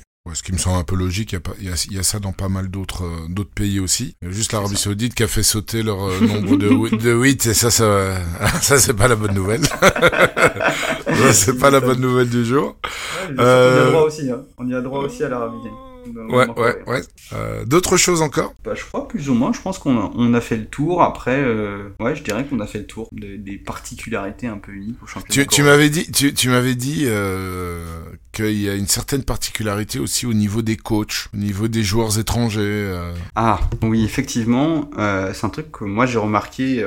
C'est vrai qu'on n'en parle pas beaucoup et c'est pas. un, un peu touchy. Ouais, c'est un peu touchy parce que voilà, on parle beaucoup du respect et de et de comment sont les joueurs et les, les, les gens globalement en Corée ou même au Japon. Mais on a pu voir et on a pu, il y a eu aussi des, interviews même récemment où en fait euh, des joueurs étrangers se sont plaints de leur traitement en Corée. Il y a beaucoup, honnêtement de coachs en fait qui mettent de côté des joueurs euh, déjà non coréens. Ils les mettent vraiment de côté. Il faut savoir que quand on est étranger dans un club par exemple Ulsan que tu vas connaître, euh, les étrangers sont mis ensemble. C'est-à-dire que par exemple les trois étrangers, Bako et, enfin les autres, ils ont un traducteur avec eux. On, le club va engager un traducteur et cette personne qui est traducteur c'est aussi leur meilleur ami. C'est le mec qui va les emmener au restaurant, qui va les sortir en balade, il va être tout le temps avec eux, mais les étrangers mhm. vont rester ensemble. Il n'y a pas ah beaucoup de clubs où les étrangers sont mélangés avec le reste. Ouais, c'est un peu bizarre là-dessus. Et aussi cette notion, par exemple toi, toi Daegu, où euh, là le, le, coach avait dit publiquement, des Brésiliens, on les paye cher, ils ont intérêt à être bons sur le terrain, sinon ils jouent pas. À être les meilleurs sur le terrain, sinon ils jouent pas. Enfin voilà, il y a très souvent des critiques comme ça euh, qui sont balancées sur les étrangers et qui sont vraiment, euh, ouais, c'est moyen moyen quoi.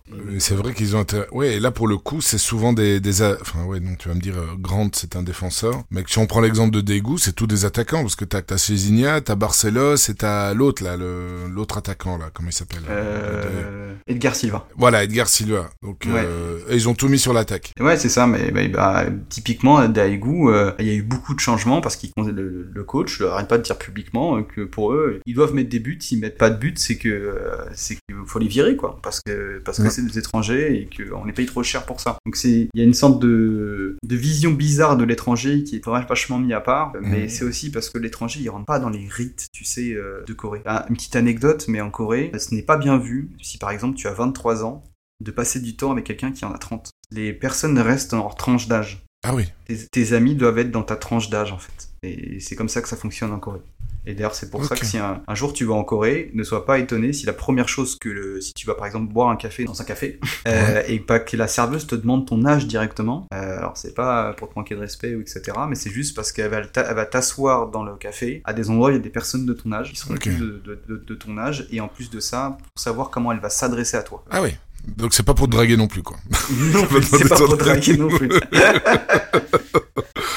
ok. Ah, c'est ouais, c'est assez, assez, atypique et c'est en même temps c'est attirant de, je trouve, de découvrir comme ça une culture qui est quand même fort différente de, ah de la nôtre. C'est totalement différent, tu m'étonnes. Écoute, super. Euh, si, J'avais quand même encore une dernière question à te poser euh, pour clôturer le, le, le, truc. Comment est-ce que tu as vécu euh, bah, la saison là, K-League, avec le scoring euh, absolument euh, dramatique? Parce que toi, au contraire de beaucoup de managers qui sont dans l'Asie, qui ont un mélange, toi, tu es quasiment exclusivement euh, Corée. Comment, comment est-ce que tu as, ouais, as, vécu cette saison euh, sorarienne Honnêtement, mentalement, ça a été très compliqué. Très très compliqué. Plus d'une fois, j'ai voulu jeter l'éponge et me dire, tant pis, je, ferme Sorar, je reviendrai. Même pas une question de vente, mais je reviendrai d'ici un an et demi. Puis je ah ferme.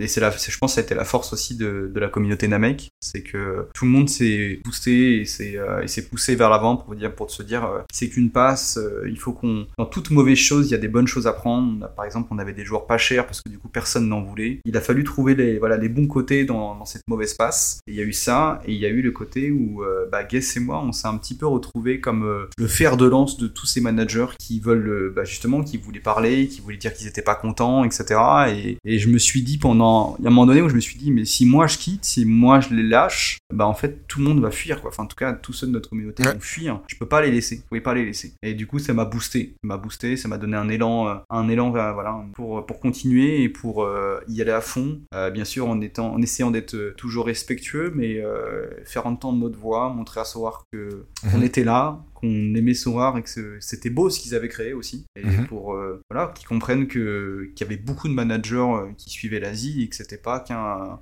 qu'une petite niche ou enfin, pas importante quoi. Mhm. Ouais, mais donc vous vous n'étiez pas seulement le fer de lance de votre communauté, mais vous étiez aussi le fer de lance de Sorar parce que finalement c'est vous qui avez pris la défense de Sorar quoi. Dans quel sens C'est-à-dire comment tu bah, bah, bah, dans dans le sens où euh, finalement vous avez fait le job un peu de Sorar quoi, de tranquilliser la communauté etc.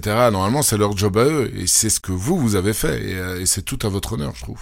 Bah, Sorare devrait vous remercier en fait. Bah, l'air de rien, tu vois, c'est ce que je te disais aussi euh, quand, tu, quand on parlait des questions.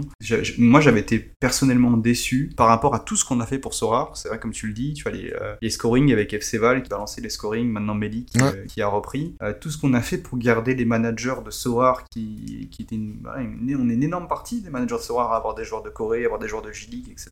À les avoir gardés dans, voilà, dans, le, dans, dans le sac de Sorare. On n'a pas eu une seule fois un petit message, on n'a pas eu une seule fois, euh, même je sais pas, tu vas juste euh, pour venir nous dire euh, personnellement merci, ou alors même si c'est pas un merci, mais qu'on se sente concerné. C'est-à-dire que, comme je te disais, on est des, je pense, on est des, on commence à être des gros spécialistes, alors des petits journalistes à notre niveau, mais des gros spécialistes du foot et de la culture, tu vois. Si tu me poses des questions sur comment aborder un Coréen, quel genre de mail il faut envoyer, etc. Je sais pas si Sora a tout ça par rapport à l'Asie et à la Corée particulièrement. Je pense pas, mais je pense mhm. qu'on a, on aurait pu être d'une aide. En fait, on aurait pu être une aide. On aime tellement Sorar qu'on était prêt à bosser. Ouais, c'est euh, des, des, vrais alliés, quoi. Parce que c'est vrai, comme tu dis, les, les codes pour écrire, tu sais, c'est comme euh, en Chine, euh, bah tu tu conclus pas un contrat euh, si t'es pas si c'est pas le président lui-même ou le directeur général qui y va. Mhm. c'est sont des codes évidemment à connaître et c'est vrai comment comment s'adresser, comment échanger, comment négocier avec des Coréens. Même s'il l'avait fait dans dans le passé, ben ouais, aurait pu être utile, vraiment. En tout cas, voilà, mais avoir euh, voilà qui nous montre quelque chose. Euh, bah, par exemple, j'étais très content quand même quand euh, bah, quand t'étais venu à, quand étais venu avec nous justement à Puy on avait Nicolas Julien qui avait retweeté Mhm. ta photo et qui avait mis un petit commentaire sympa. C'était sympathique, hein, mais bon, de, bah, de savoir que, de voir qu'il nous, qu'il y avait de l'attention, mais. euh, Ouais.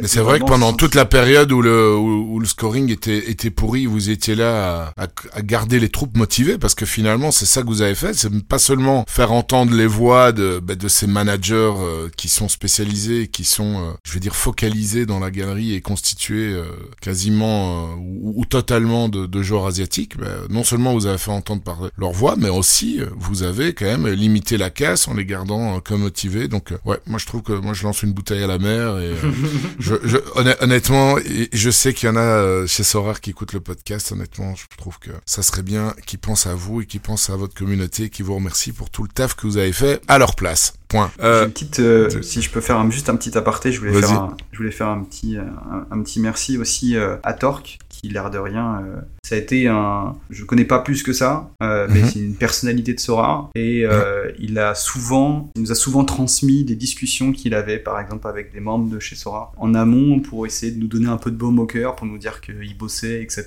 dessus, Mhm. et ça a permis des fois de, voilà, d'avoir un petit peu de d'espoir dans cette, euh, pendant cette traversée un peu du désert. Ouais. Et, euh, et voilà, ça a été un, un allié, et donc, donc merci à lui, et puis et merci à tous les autres aussi qui ont donné de la force et, pendant toute cette période très sombre. Tout à fait. D'ailleurs, il est, il est temps qu'il vienne sur le podcast. euh.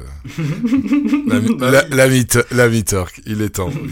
Écoute, on va, on va attaquer la dernière partie. On arrive tout doucement euh, à la fin. Mhm. Le, bah, le questionnaire rapide euh, pour, euh, pour l'invité. Alors, ton joueur préféré dans la vie réelle et sur Sora? Alors, mon jeu préféré dans la vie réelle, bah, c'est surprise, surprise, Cristiano Ronaldo. Ah, tiens, c'est étonnant. c'est étonnant, bah oui. Mais, mais c'est vrai que ouais, pour faire rapide, bah, c'est l'icône de notre pays. C'est, ouais, il, a, il a inspiré toute une génération à, à aimer le foot. Et euh, il- voilà, je l'adorais à United, jeune. Il m'a fait aimer le foot. Donc, euh, donc voilà, obligé, de, obligé d'aimer le garçon. Et, Ouais, je suis d'accord avec toi. Un énorme bosseur, un énorme champion. Exactement. Et sur Sora, euh, si j'ai un joueur que j'ai- que j'aime bien, ce serait Kosumbeom, le milieu de terrain des Blue Wings. Euh, que je trouve qui est un super joueur et qui malheureusement est dans une équipe euh, dans une mauvaise équipe. Mais, euh, Ouais. mais c'est un joueur que, que j'aime beaucoup et que c'était une de mes premières cartes quand que j'ai acheté très cher qui est parti faire son service militaire que j'ai dû oublier pendant un an et demi. Il m'a fait regarder de la K2 grâce à lui j'ai découvert la K2 donc, donc voilà. Ah oui, carrément. Donc, tu t'es pas arrêté en si bon chemin. non c'est ça. Je l'ai suivi je l'ai suivi jusqu'au bout. Je regardais pas tous les matchs de K2 rassure-toi. Mais quelques-uns ouais, quand même. Ok, génial. Alors, ton plus beau résultat Bon, je présume que c'est ta, victoire, non? Euh, ouais, j'ai une- ouais, c'est, euh, il y, a, il y a eu ma victoire euh, bah, en Asia qui était, euh, qui était super, c'était un one shot. Et sinon, je dirais que mon autre plus belle game week, ça a été euh, une game week où, euh, où j'ai réussi à faire 15ème en, en All Star. euh, All Star Pro et euh, Oh, c'était mon premier top. gros résultat et, euh, et du coup j'avais gagné Gomis à l'époque le gardien de Rennes et, euh, Ah oui, Alfred. Exactement il valait 2000 euros et c'était euh, j'ai vu les étoiles. C'était il y a longtemps, ça. c'était il y a longtemps exactement. C'était une autre période Ouais, c'était très, très longtemps. Ta plus belle récompense? Euh, je dirais que c'est de Nasango de FC Séoul en super rare, vendu euh, 0,7 Ether et euh, Ah ouais, sur avec avec une euh, avec une équipe qui valait même pas euh, 0,150 Ether. Mais C'était vraiment un one shot euh, pendant la, pendant la euh, pendant la Ligue- des Champions asiatique. Ok. Et donc, c'était quoi Une full... euh, si t'as gagné une super rare, c'était euh, c'était quoi Une Asia... Euh, C'était une Asia Asia, super rare? Ouais, c'était une Asia super rare. J'ai aligné une équipe euh, honnêtement avec que des bras cassés. Et mes bras cassés ont sorti des 80 et des 100, c'était incroyable. Donc, euh, Alignement de planète. exactement, c'est ça. Alors, ton plus gros coup de poisse Ne me dis pas les DNP, parce que ça... euh, c'est à chaque Game Week. Et oui, c'est vrai, c'est vrai. Non, mais je dirais que mon plus gros coup de poids, c'est euh, c'est ce début de saison-là. Euh, depuis la saison passée, j'avais un gardien qui s'appelle Anguin Jae, qui était le gardien de, un gardien de Gimcheon, au service militaire. Au début de saison, là, il revenait à Pohang, et je l'ai gardé pendant quasiment un an. J'adorais ce gardien, je trouvais qu'il était bon, malgré les critiques des gens. Et j'étais persuadé que quand il allait revenir à Pohang, il allait être titulaire. Et à force de lire, euh, des fois on se fait pas confiance, mais à force de lire des avis, etc., qui disaient non, c'est l'autre qui est titulaire, etc., ils sont tous, ils sont tous à de dire ça, ils ont peut-être raison. Et donc je vais l'échanger contre une carte qui vaut à peine 0-100 en me disant vite que je m'en débarrasse euh, la veille pour Hangzhou. Et euh, c'était le premier match de la saison. Et au final, Angwin Jae est titulaire. Il a pas loupé un seul match de la saison là depuis. C'était et c'était euh, Ouais. Angwin Jae super rare. Donc, euh, Ouais, ouais, ouais. Ça m'a Oui, fait très très mal. Pas mal. C'est, ouais, c'est pas mal. Le, le niveau est beau. Le, ni- le niveau est haut. Punaise, tu vois, le- la veille, quoi. La veille, j'ai craqué. Je... Ouais. C'est vraiment dommage. Ouais. Alors, ton joueur à suivre. Moi, je dirais pareil, Kosung Beom comme tout à l'heure. Si vous connaissez pas joueur Ouais. Suwon Blue Wings, même si Suwon Blue Wings descend, messieurs, Kosung partira. Et c'est un magnifique joueur. Vraiment, c'est un magnifique joueur. Même toi, tu connais pas un jour, regarde les Blue Wings et regarde ce petit Kosung Beom, le numéro je, 7. je vais le mettre en favori. C'est- une tuerie. Vraiment, c'est une tuerie. Bon, et bien alors, si t'avais Nicolas Julia en face de toi, qu'est-ce que tu as envie de lui dire? Bon, t'as dit une partie là tout à l'heure euh, par rapport au, au scoring, mais euh, voilà. À, Bah. toi, à toi le micro.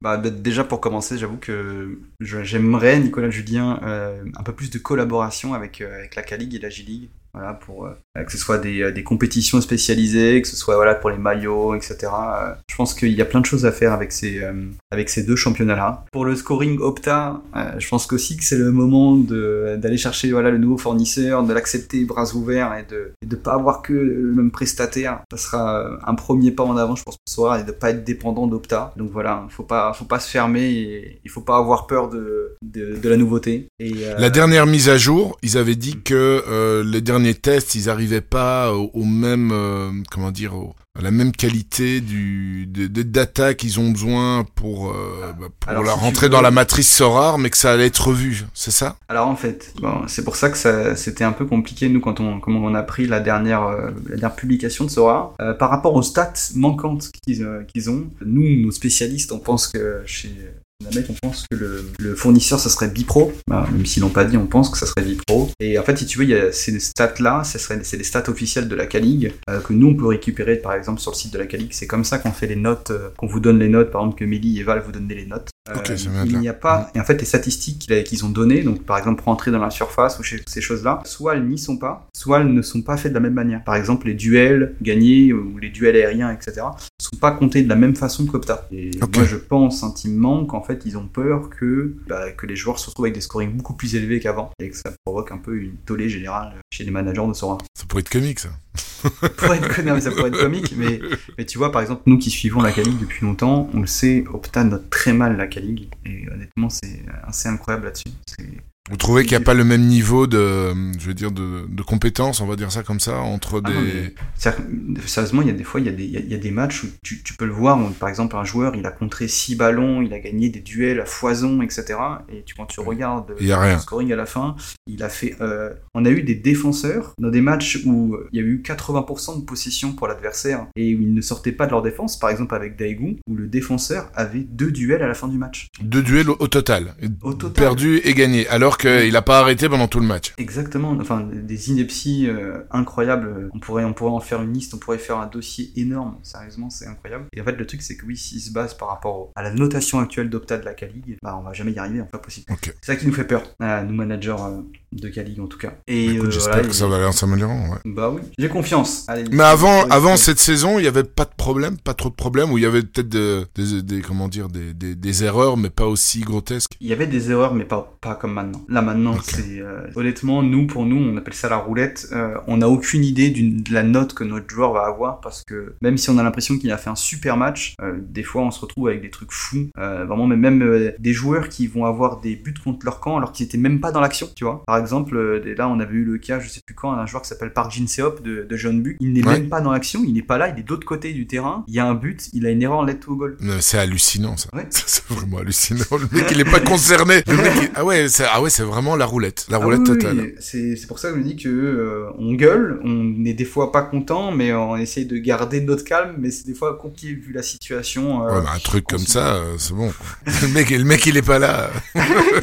Là, mais il manquerait plus qu'il soit même pas sur la feuille de match, qu'il prenne son truc, quoi, tu vois. Oh, bah, c'est fou. Ouais, c'est fou. Donc voilà, et pour euh, une petite dernière chose, bah, c'est vrai que en tant que, que fondateur d'une communauté et, voilà, et grand, grand passionné de Sorar, on fait des émissions, on essaye de donner pour Sorar, de faire continuer à vivre l'écosystème autour de l'Asie toujours lié à Sora. Voilà, on aimerait un petit peu de, de, je sais pas comment dire ça, mais de visibilité ou de, de, petits mots de Sora, des fois des coups de main, je sais pas.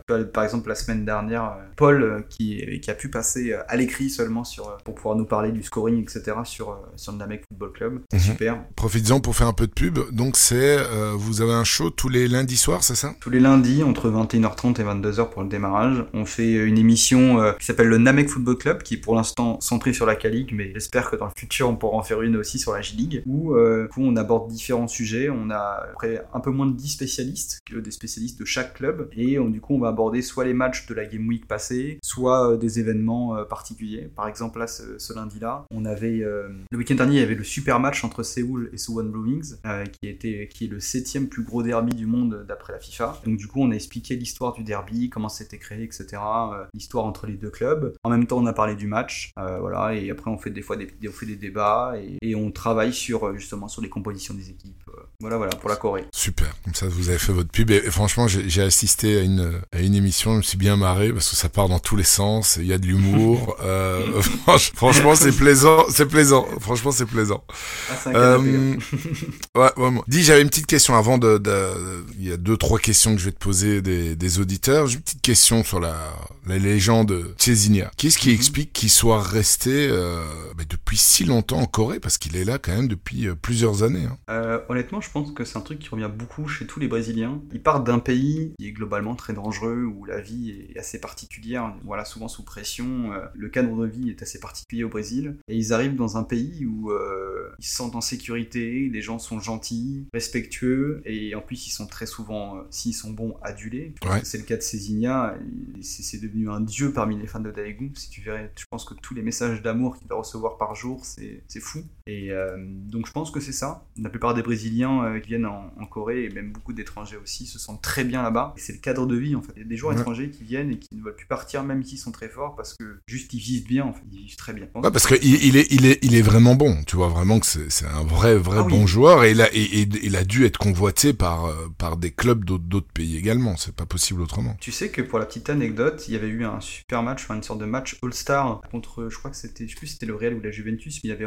Cristiano Ronaldo dedans. Et euh, était un super fan de Ronaldo. Il avait fait un match incroyable, Cézinia, et à la fin du match, euh, Ronaldo était venu lui donner son maillot et tout, et le féliciter du match parce qu'il avait fait un match de fou. Tu vois, même, même Cristiano Ronaldo. Euh, ah ouais, non, c'est. il s'est dit, ah oui, quel joueur. Donc, euh, parce que je vois, il est, il est depuis 2016. 2016 à Daegu. Ouais, ça fait, ça fait 7 ans. 7 ans et, demi. Et pas la plus belle équipe de Corée, quoi. Non, c'est ça. Bah écoute, super. Bah, toute dernière euh, partie, les questions des sur Twitter. Alors euh, bon, il y a il y a quelques petites blagues de tes euh, de tes potes. voilà, Guestar qui dit est-ce qu'on peut parler des réseaux clandestins, connaître les les news des femmes et maîtresses des joueurs, etc. Ah donc même les maîtresses tu les connais et tout, donc c'est ça. ouais, je crois que je suis connu pour ça, avoir sorti des infos à cause d'Instagram de femmes. Et voilà. Alors, question de Mélie. Euh, quel joueur t'a le plus impressionné IRL, mais décevant, euh, rarement parlant cette saison? Je dirais Park So-il, le latéral droit de Séoul, qui est un joueur qui dépasse quasiment jamais les 30-35 sur Sora. Alors pourtant, euh, IRL, c'est un magnifique joueur. Mais euh, est-ce que c'est lié à la notation de la canique ou parce qu'aussi c'est un latéral? Et qui perd beaucoup de balles, ouais. ouais. Voilà, il perd beaucoup de ballons, peut-être aussi beaucoup de duels approximatifs. Mais c'est un super, super joueur. Et je serais pas étonné que dans un futur euh, proche, si jamais euh, soit le scoring évolue, soit la notation évolue, que ça doit un, un joueur qui devienne euh, qui a un scoring assez monstrueux. Honnêtement, c'est un, top top joueur.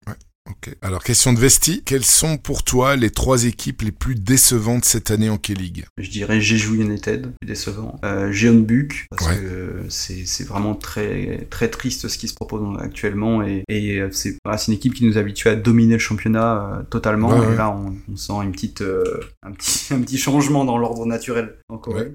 Tu, tu, tu, as une explication ou? Ah, Je pense qu'ils ont un effectif qui était très vieillissant. Voilà, ils ont, ils ont accumulé beaucoup de stars. Tu sais, euh, ils avaient un peu le syndrome comme un Bayern de Munich, c'est-à-dire qu'ils prenaient les meilleurs joueurs de chaque club euh, mhm. en Corée et ils achetaient, ils les mettaient dans leur équipe, un peu comme fait le Bayern avec Dortmund ou, d'autres. Ouais. Ils ont fait quelques mauvais choix. Après, il y a eu, euh, tu sais, la fin d'un cycle avec l'entraîneur qui avait gagné beaucoup, euh, beaucoup d'années de championnat, qui arrivait au bout, voilà, au bout de son cycle et qui n'était plus très bon et plus en phase avec le vestiaire, euh, qui est parti. Et là, euh, bah, on a eu l'arrivée d'un entraîneur européen, c'est pas commun. Et pour l'instant, la mayonnaise, elle fonctionne pas, elle prend pas. Donc, euh, c'est, compliqué. Donc, je sais pas s'il restera, mais voilà. Ouais, parce que je suis en train de regarder là, les, les dernières années, bah, c'est toujours soit John Buck, soit Tulsan, premier, deuxième, sur les, les cinq dernières années. Ouais, Wilson Et est là- fini, trois fois d'affilée dauphin, je crois. Ouais, et là, euh, bah voilà, là ils sont ils sont plus loin évidemment cette saison, euh, John Buck. Et donc tu avais dit Jeju, John Buck et le troisième? Bah, en troisième, je vais mettre, je vais mettre les Suwon Blue Wings qui sont, voilà, qui sont avant-derniers du championnat, qui est une des équipes les plus suivies de Corée, donc la plus Mhm. grosse fanbase, qui a des moyens.